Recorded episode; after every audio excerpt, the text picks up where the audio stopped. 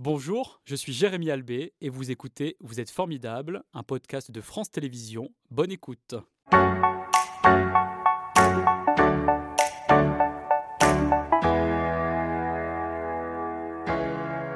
Azouz, merci d'être euh, avec nous euh, ce matin. Pour celles et ceux qui ne vous connaissent pas, je rappelle que vous êtes écrivain, chercheur au CNRS en socio-économie, enseignant, diplomate également à l'ambassade de France au Portugal et ancien euh, ministre de l'égalité des chances sous Jacques Chirac. Vous êtes né donc en 1957 à Lyon dans un bidonville de parents immigrés algériens. Une histoire que vous racontez évidemment dans votre premier ouvrage que l'on connaît, qui date de 1986, Le Gone de Chabat, et qui a connu une adaptation au cinéma presque 40 ans euh, plus tard, justement avant, euh, après sa publication de ce roman autobiographique. Quel regard vous portez sur son histoire et sur votre histoire? En réalité, c'est une histoire de France. La France, en les cas, depuis 1789, c'est ça. C'est de pouvoir éradiquer tous les freins, tous les obstacles à, cette notion qui me tient à cœur, qui est l'égalité des chances. Mhm. Que l'on soit homme, femme, pauvre, riche, paysan ou urbain, euh, alphabétisé ou non, euh, la France de 1789 qui abolit les privilèges. C'est celle que j'aime. Je suis né en 1789, en fait. Et l'histoire du Gon du Shahaba, c'est l'histoire d'un enfant qui, qui vit dans une misère totale, pas très loin d'ici d'ailleurs. Pour tous les Lyonnais qui connaissent le marché aux puces de la Fessine, qu'on appelle les puces du canal, mhm. l'école qui est collée aux puces du canal, l'école au Lagrange, c'est mon école maternelle. c'est là où vous avez grandi. Et je suis né là, mhm. on dirait. Mhm. Le, Azouz Bega, qui est aujourd'hui ici devant vous, est né dans cette école, est né dans l'école, est né avec Georgette Gattari, ma maîtresse d'école maternelle, qui euh, est morte il y a 4 ou 5 ans à Lyon, à l'âge de 85 ans, et pour qui j'ai été le héros ça me fait plaisir d'être le héros d'une maîtresse d'école maternelle qui lisait devant moi, euh, quand j'avais 6 ans, des poésies d'Émile Verhaeren, de Francis James, de Paul Fort. J'aime l'âne si doux, marchant le long du hou. Je n'ai jamais oublié. C'est très beau. Et qui, quand elle est morte, a demandé euh, que le Gon du Charaba, mon roman autobiographique, mhm, mhm. soit placé dans son cercueil pour l'emmener avec elle derrière l'horizon pour l'éternité. Voilà, c'est ça la France. Mhm. L'éducation pour réaliser l'égalité. Et c'est aussi l'immigration qui a toujours été euh, au cœur de votre parcours. C'est pour cela que vous avez euh, décidé donc euh, d'accompagner Mamadou Dousso, jeune Guinéen, avec lequel vous avez donc rédigé ce récit, Né pour partir. Comment vous vous êtes rencontrés? Il y a trois ans à peu près, dans des ateliers d'écriture, dans ce lycée François Sever, mm ancien pilote. Mhm. Euh, euh, la, la, SACD organisait des rencontres entre des créateurs et des, et des lycées, comme, comme ceux de François Sever, et m'avait proposé, moi, d'aller à, la Duchère. C'est mon quartier. J'ai grandi là, à la Duchère, dans les immeubles, dans les bars. Tous les Duchérois qui, euh, qui ont aujourd'hui 60 ans me connaissent parce que j'étais un grand footballeur. Et vous l'avez rencontré comme ça? J'ai rencontré dans les ateliers d'écriture euh, dans mon quartier, donc ça, avait du sens tout cela. Mais vous côtoyez beaucoup de jeunes en difficulté. Qu'est-ce qu'il avait euh, de différent? Qu'est-ce que vous avez perçu chez lui? Ce qu'on en, français on appelle la niaque. Il avait envie de mordre, mhm. de mordre euh, dans la connaissance, dans le savoir, dans l'école française pour pouvoir, il le savait, se sortir de la galère dans laquelle il se trouvait par la connaissance. Qu'est-ce qui lui est arrivé? Évidemment son père a eu un cancer quand il avait 15 euh, ans, un cancer de l'estomac, et en gros, on l'a, on chargé d'aller de l'autre côté du monde, là-bas, en, France, pour pouvoir rapporter des médicaments. Vous voyez, parfois les, les épopées de l'exil sont, sont, bizarres. Et donc il est parti à l'âge de 15 ans avec zéro centime en poche, avec pas de boussole, pas de sextant, et il a traversé euh, cinq pays, 10 000 kilomètres il a fait dans des conditions abominables. Et il est quand même arrivé à Lyon. Et c'est ce que vous racontez. Donc vous êtes devenu son porte-plume. Hein. Pourquoi vous avez voulu être le porte-parole de son épopée, comme vous le disiez il y a quelques instants? Les choses se font naturellement. Le hasard est curieux. Euh, il propose des, voies, elles s'ouvrent naturellement. Et quand j'ai vu ce garçon et son histoire qui est tellement euh, surhumaine. Mhm. Parce que quand on a 15 ans, 16 ans et qu'il faut surmonter toutes ces montagnes, ces difficultés, qu'on se retrouve à 120 personnes sur un zodiaque pourri en train de quitter la Libye. Avec le risque de mourir. Euh, eh bien sûr, mhm. serrés comme mhm. des sardines pour essayer d'atteindre euh, la côte italienne et qu'on a 16 ans, on se dit bon sang. Quand vous savez que dans ce lycée François Sever et d'autres, où les enfants d'immigrés sont là et avec tout le confort matériel, en tout cas, avec tous des portables dans les poches, et qu'ils euh, ne prennent pas en considération cette chose magnifique qui est l'éducation nationale, le lycée, les profs dévoués aux élèves, et que des élèves venus d'Afrique, des jeunes venus d'Afrique, qui en ont tellement bavé et qui, qui veulent... Sont heureux et fiers finalement. Eh bien, on, a envie, on a envie de les accompagner. Mhm. Alors le style d'écriture que vous avez choisi est plutôt travaillé, littéraire parfois d'ailleurs, poétique aussi, sans pour autant faire preuve d'angélisme. Pourquoi vous avez fait ce choix? Parce que c'est moi. Euh, c'est moi, euh, c'est mon style. J'aime mhm. beaucoup euh, faire rêver de cette immigration dont les, politiciens, les politicards mhm. ont fait un concept, une notion, l'immigration. On a l'impression, quand on entend parler ces gens-là, de la submersion mhm. migratoire, ben, que ce ne sont pas des êtres humains, c'est un peu des chiens. Quand ils se noient à 100 personnes dans la Méditerranée, on dit « Oh, ils n'avaient qu'à pas partir de chez eux mhm. hein qu'ils nous laissent tranquilles, nous sommes sur les plages d'été, nous on n'a pas envie d'être embêtés par ces questions. Alors que quand on lit cet ouvrage, on se rend compte évidemment que c'est un être humain. autre chose, c'est une histoire, bien entendu. C'est un être humain, mhm. c'est le type qui est en train de couler et qui tend la main pour dire aidez-moi à m'en sortir. Mhm. C'est un garçon qui, euh, qui sait pleurer mhm. et qui sait rire. Et ça fait combien de temps que vous ne l'avez pas vu? Ben, Je le vois très souvent en ce moment, nous sommes des vedettes lui et moi. Grâce à ce livre que vous avez coécrit euh, ensemble. Oui, c'est le livre d'un survivant. Mhm. Qu'est-ce que vous aimeriez lui dire Amadou bah, Je peux l'appeler tout de suite. Hein. Vous êtes sûr Moi, je peux l'appeler aussi si vous voulez. Hein. bah, il sait très bien que. Il est là, il est avec nous. Ah Bienvenue, Mamadou, allez-y.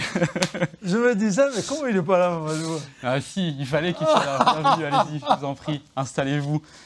Pourquoi vous avez accepté justement que Azouz raconte votre histoire bah, Au début, je ne voulais pas, mais j'ai fini par accepter parce que je me, je me disais pourquoi pas?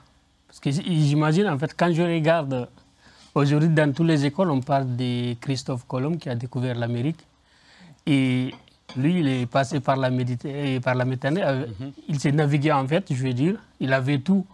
Mais moi, et moi j'ai quitté à l'âge de 15 ans, j'avais ni boussole, ni, rien. Je ne connaissais pas d'où je partais. Mhm. Mais à travers votre récit, vous voulez justement que les gens, comme vous le disiez tout à l'heure, euh, en France, changent leur regard sur euh, euh, les migrants? Oui. en fait, j'aimerais bien que les Français soient pitié, qu'ils se mettent à notre place, voir ce que nous subissons, subissons sur la route. Mhm. Parce qu'en fait, c'est beau de parler, dire les migrants sont ceci, sont cela.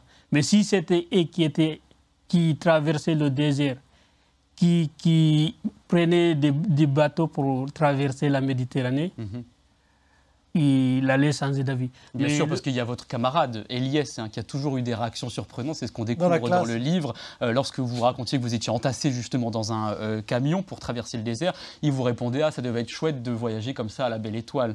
Euh, c'est difficile de se faire comprendre finalement auprès de, des Français qui sont nés en France. Oui, en fait, parce qu'ils n'ont pas connu la souffrance. En fait, et ils sont nés en France, là où tout est prêt à consommer. Et même pour aller pour aller euh, au centre commercial, il faut qu'il prenne des bus ou des tramways. Mhm. Donc j'imagine s'il était né en Afrique, là où d'où je viens moi, à Pilimeni, là où on ne voit même pas, même des vélos qu'on ne peut pas voir, ah, il, allait, il, allait, il allait en fait comprendre. Mhm. Et vous dites dans votre livre, euh, l'amour aide beaucoup euh, à vivre, celui de votre famille bien évidemment. C'est cela qui vous a aidé à tenir? Oui, ça fait partie. Mhm. Parce que quand il y a, quant à un amour, moi j'ai l'amour de mon père, j'ai toujours voulu euh, lui sauver. Et donc euh, ça m'a donné le courage de, surmonter. Mhm. Qu'est-ce que vous avez ressenti quand vous avez euh, lu le travail qui a été mené par Azouz Begag? Oui, bah, j'ai ressenti quelque chose qui, qui est si important pour moi. Parce que je me disais à travers ces livres, Et ces gens dont vous parlez tout à l'heure, Mhm. les Européens, les Américains, partout dans le monde, et les, Afri- les Africains, ils vont connaître c'est quoi la vraie histoire des migrants. Mhm. C'est quoi, qui veut dire l'immigration en un mot? Vous l'avez envoyé à votre famille, euh, ce livre? Euh, pour l'instant, non. Non. Dis-lui, euh, dis-lui ce qui s'est passé. hein. En fait, je ne l'ai pas envoyé, mais ma mère, elle m'a vu sur TV5 Monde. Mhm. Après, elle m'a appelé. La Je l'ai appelé, je l'ai, je l'ai appelé. Quand je l'ai appelé, j'ai- elle me dit qu'elle m'a vu aujourd'hui. J'ai dit où est-ce qu'elle m'a vu? Elle me dit c'est dans un téléphone. J'ai dit ah, dans un téléphone. Elle me dit oui. J'ai dit comment ça? Après, elle me dit ah, aujourd'hui je t'ai vu. Ça fait sept ans que je ne t'ai pas vu, mais aujourd'hui je t'ai vu. Et elle était, elle était à larmes. Donc, euh, j'étais obligé de raccrocher le téléphone. Mhm. Quel est votre souhait le plus cher aujourd'hui? Euh, mon, mon souhait le plus cher, c'est d'être régularisé, avoir un titre de séjour, euh, afin de créer une entreprise qui va être circulaire. C'est-à-dire, quand je dis circulaire, c'est entre l'Afrique et l'Europe. Mhm. C'est-à-dire, au lieu que les jeunes africains prennent la Méditerranée, si Mamadou il fait une entreprise en Afrique, il y a des, ces jeunes qui vont travailler, ils vont, se béné- ils vont bénéficier pour éviter de prendre la route et subir ce que moi j'ai subi et certaines d'autres personnes qui ont ce, ce qu'on Très bien. subit. Mhm. Mais aussi, et les- en France ici, il y aura des Français qui vont travailler. En fait, ça va garder la relation entre Afrique et l'Europe sans qu'il y ait des distinctions ou qu'il y ait en fait de, quelque chose qui va, qui va dégénérer, je veux dire en un mot. Merci Mamadou pour ce message. Azou- Azouz, vous voulez ajouter quelque chose? Je sais que c'est une belle surprise pour vous que de vous trouver ce matin sur ce plateau à, Oui. à ses côtés, bien évidemment. Euh, C'est une belle leçon euh, de courage et de dépassement de soi que l'on voit là. À nouveau, j'ai l'impression d'être en face d'un survivant. Mhm. Et vous voyez, il me fait penser à Nelson Mandela. C'est-à-dire, euh, C'est le plus beau compliment que vous pouvez lui faire. hein. ouais, c'est-à-dire le type qui a passé 25 ans en prison hein, et qui, re- pour- qui luttait contre l'apartheid et la misère. Mhm. Et qui sort de la prison en appelant à l'amour, en appelant euh, sans aucune haine les gens à se rapprocher les uns des autres et à, cro- à croire euh, en leur humanité. Mhm. C'est ce qu'il raconte. Et c'est beau. Son papa, je- il est mort en route pendant qu'il était en train de galérer. Euh, Le cancer a été plus rapide Mhm. que sa tentative De le sauver. de migration. Et tout cela, c'est c'est rien qu'une histoire d'amour, c'est une, une histoire d'être humain. Et cette histoire a du sens aujourd'hui parce que vous avez vu ce qui s'est passé à Lampedusa en Italie. 6, 7, 8 000 Africains sont arrivés par bateau en même temps, le même jour, sur cette petite île qui compte 6 000 habitants. Avec autant de difficultés que vous, vous avez pu vivre évidemment et que vous racontez donc dans ce livre Né pour partir, récit de Mamagou, Mamadou, pardon, migrant euh, mineur de Guinée. Merci vraiment à tous les deux euh, pour cette présentation euh, ce matin. Mamadou, je vous invite à rejoindre les coulisses et puis vous allez pouvoir échanger dans quelques instants. Et nous, on va passer à l'envers du décor et découvrir un peu plus encore votre histoire.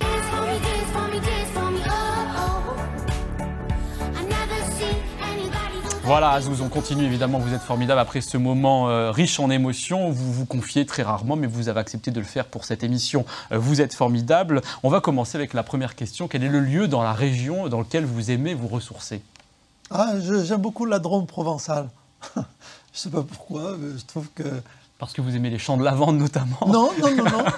non euh, je trouve que c'est vraiment elle, la Drôme, qui est le- la porte d'entrée dans le sud de la France et vers la Méditerranée. Voilà, donc c'est déjà l'évasion et ça, vous- Ouais. ça vous fait déjà rêver Oui, finalement. Entre euh, Valence, euh, Saint-Paul-Trois-Châteaux et Vienne et Lyon, Mhm. on n'est plus dans le même Oui. monde. Et comment vous qualifiez votre lieu de vie aujourd'hui?